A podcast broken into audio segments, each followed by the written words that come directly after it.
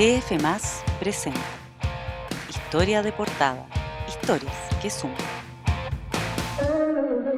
Hola, ¿qué tal? A este capítulo del podcast Historia de portada, donde como siempre les adelantamos algunos de los temas que llevamos en esta edición, que ya será la número 60 del DF Más. Una semana movidísima y muy noticiosa. Soy Sofía García Huidobro, nos acompañan hoy en este podcast, en este espacio, María José López, María José Gutiérrez, Fernando Vega, Nicolás Durante y Mateo Navas.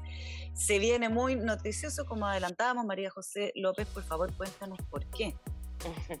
Cierto, Sofía, semana muy noticiosa con repercusiones del caso del convencional Rojas Bade y su falso cáncer que siguen día a día dando que hablar. Bueno, Mateo Navas, de hecho, escribió un nuevo capítulo desconocido de su historia. Mateo, ¿de qué se trata la nota que publicaste? Hola a todos, sí, así es. Em, conversamos con sus ex colegas y amigos que nos contaron cómo era Rodrigo Rojas Bade antes del estallido social, especialmente en su etapa como operador de vuelos en la TAM y tripulante de cabina en JetSmart. También definimos algunos detalles de su personalidad y encontramos algunas cosas que hasta ahora eran desconocidas, como que el actual convencional demandó a fines del año pasado a JetSmart por presuntas prácticas antisindicales. Eres tú. Este es Bade antes de la mentira.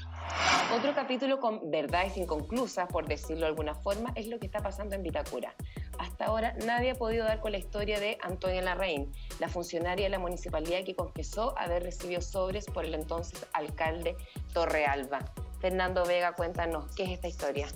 Hola a todos. Próxima a cumplir 46 años, Antonia Larraín Prieto pasa sus días en su departamento de Providencia junto a su hija y amigas, a la espera de que la justicia determine su rol y de qué manera ella se benefició en la trama de irregularidades en la municipalidad de Vitacura, que hoy investiga el Ministerio Público y una de cuyas principales hebras tiró ella misma al autodenunciarse de entregar sobres con dinero al exalcalde Raúl Torrealba. Hablamos con quienes la conocen o han trabajado con ella. Esta es su historia. En el terreno de los negocios, Nicolás Durante nos va a contar qué pasó en la Polar después del fallo de la Corte Suprema que conocimos el fin de semana pasado.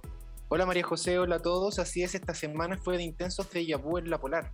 Diez años después del escándalo de las repactaciones unilaterales que realizaron ex ejecutivos de la multitienda, la Corte Suprema condenó a la empresa y a estos ex trabajadores a pagar 22 millones de dólares a los afiliados de AFP Capital. Nos metimos adentro de la retailer y contamos cómo se tomaron este fallo los nuevos dueños. Y en el terreno del emprendimiento, la periodista María José Gutiérrez nos va a contar qué está haciendo Gonzalo Somoza, exgerente de Falabella. Ya, el argentino Gonzalo Somoza, ex número 2 de Falabella, que recordemos dejó la compañía el 31 de marzo después de 21 años, se unió a otro ex Falabella también, Cristian Fuensalida, para fundar Builder Commerce. Como dice la palabra, lo que busca la empresa es construir. ¿Qué cosa? Marcas nativas digitales. Ya levantaron 3 millones de dólares entre tres inversionistas principales, todo ligado al retail, el ex CEO de Cencosud Jaime Soler, el abogado Matías Balmacea, que representa a un grupo de inversionistas, y el ex socio de Falabella Perú, Juan Javier Roca. En noviembre, la firma espera aterrizar con sus productos en los principales marketplaces del país. Bueno, y para finalizar y refrescar un poco la pauta, esta intensa semana, Sofía García Huidobro escribió de un bonito proyecto. ¿De qué se trata este Centro Antártico Internacional en Punta Arenas, Sofía? Sí, hace pocos días atrás se le dio luz verde a este Centro Antártico Internacional. Ahora viene la etapa de financiamiento para que idealmente ya a finales del próximo año comience su construcción. Es un edificio de cinco pisos emplazado en, eh, digamos, en el borde, en la costanera que mira al estrecho de Magallanes, ahí junto a Punta Arenas, y tiene una arquitectura espectacular y tiene además un programa muy interesante porque contempla no solo un laboratorio científico antártico internacional donde pueden colaborar distintas naciones, sino que además un museo, un acuario con especies antárticas y subantárticas, una sala que simula la experiencia de la Antártica donde tienes que ponerte unos trajes eh, especiales para estar a menos 15 grados bajo cero, también un auditorio para 600 personas. Esto se trata no solo de ciencia, sino de educación y de ser un polo regional donde también puedan acontecer otro tipo de eventos. Muy interesante para el desarrollo de esta región.